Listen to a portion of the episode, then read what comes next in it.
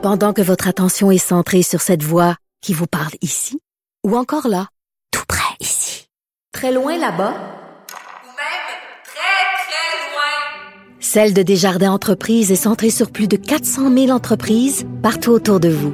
Depuis plus de 120 ans, nos équipes dédiées accompagnent les entrepreneurs d'ici à chaque étape pour qu'ils puissent rester centrés sur ce qui compte, la croissance de leur entreprise.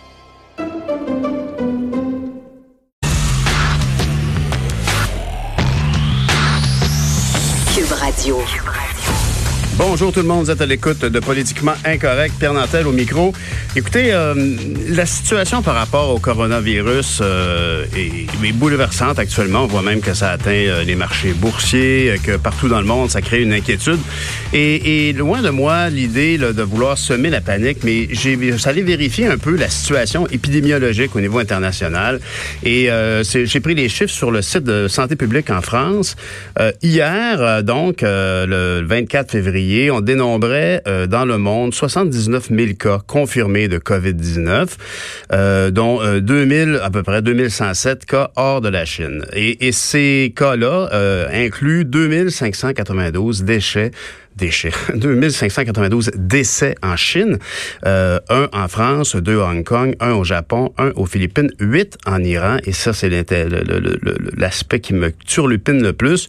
Trois sur le bateau de croisière Diamond Princess et un à Taïwan, sept en Corée du Sud et deux en Italie. Euh, Aujourd'hui, on parle que l'indice de contagiosité, c'est un mot qui existe, ça paraît-il, est estimé entre 1,5 et 3,5. Et si on compare ça à celui de la grippe euh, espagnole en 2019, il était de 2,2 euh, et celui de la grippe saisonnière est de 1. Donc, on est ici à faire à quelque chose qui est quand même contagieux et, c'est demeure un peu quelque chose d'inquiétant, mais il faut effectivement, on entend souvent la comparaison avec la varicelle qui a un taux de contagiosité de 8,5 par rapport à la grippe qui est de 1 et la rougeole qui était à 9. Euh, Ici, euh, j'ai remarqué aussi que euh, la Turquie, et, et, et, suite au nombre croissant de morts qui ont, sont dus au coronavirus en Iran, a décidé de fermer ses frontières terrestres avec avec l'Iran et a décidé aussi de restreindre tous les vols qui arrivaient d'Iran. Aujourd'hui, euh, ce qui me préoccupe beaucoup, c'est de voir que euh, Horacio euh, Naruda, euh, notre médecin en chef euh, dans la situation actuelle, annonçait hier que finalement on recherche certains passagers sur le vol Istanbul-Montréal du 14 février. Et je vais le citer ici, c'est une maladie essentiellement transmise par gouttelette. La patiente étant peu symptomatique durant le voyage, des questions ont été posées sur sa mobilité à l'intérieur de l'avion, etc ça nous porte à croire que si on fait trois rangées devant et trois rangées derrière, c'est précautionneux. C'est un, drôle de mot qu'il a choisi. J'entends là donc une forme de, écoutez, on est précautionneux, on, est prudent. Euh, et, je pense que c'est adéquat. L'avenir nous le dira. Et, moi, je, sais pas, c'est juste moi, mais il me semble que ces démarches-là autour de cet avion arrivé d'Iran sont un peu, euh, c'est un peu léger. Je, je, veux pas, je suis aucunement compétent en la matière, mais je trouve qu'il y a une dichotomie entre la, le ton général à l'international autour de, cette. On parle aujourd'hui euh, dans le journal de pandémie qui menace actuellement. Euh, je me demande, est-ce que ça aurait été très compliqué?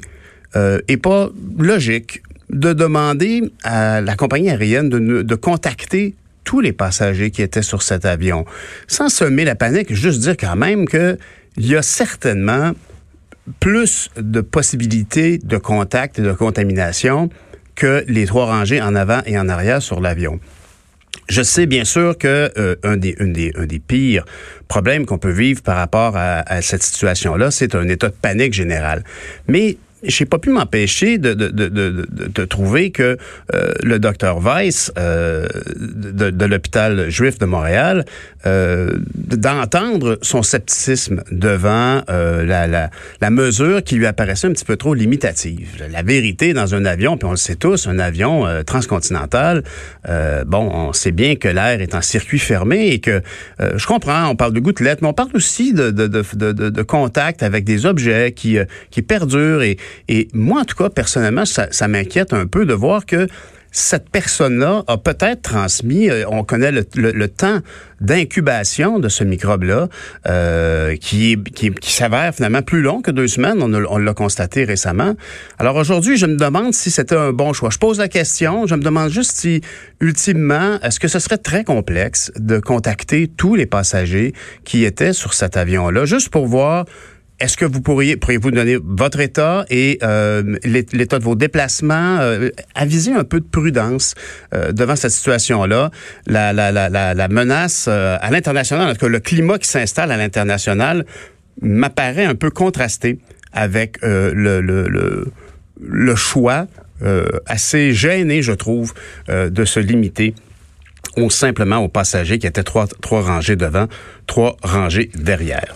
Alors, euh, j'ai euh, j'ai le sentiment ici que euh, faut faire attention dans les médias de pas semer la panique, évidemment, mais je m'attends à ce qu'on ait une, une, méthodologie qui soit un peu plus rassurante. Personnellement, en tout cas, je crois que les gens de la santé publique devraient faire le point sur ça parce que beaucoup de gens qui se posent des questions. Vous écoutez politiquement incorrect.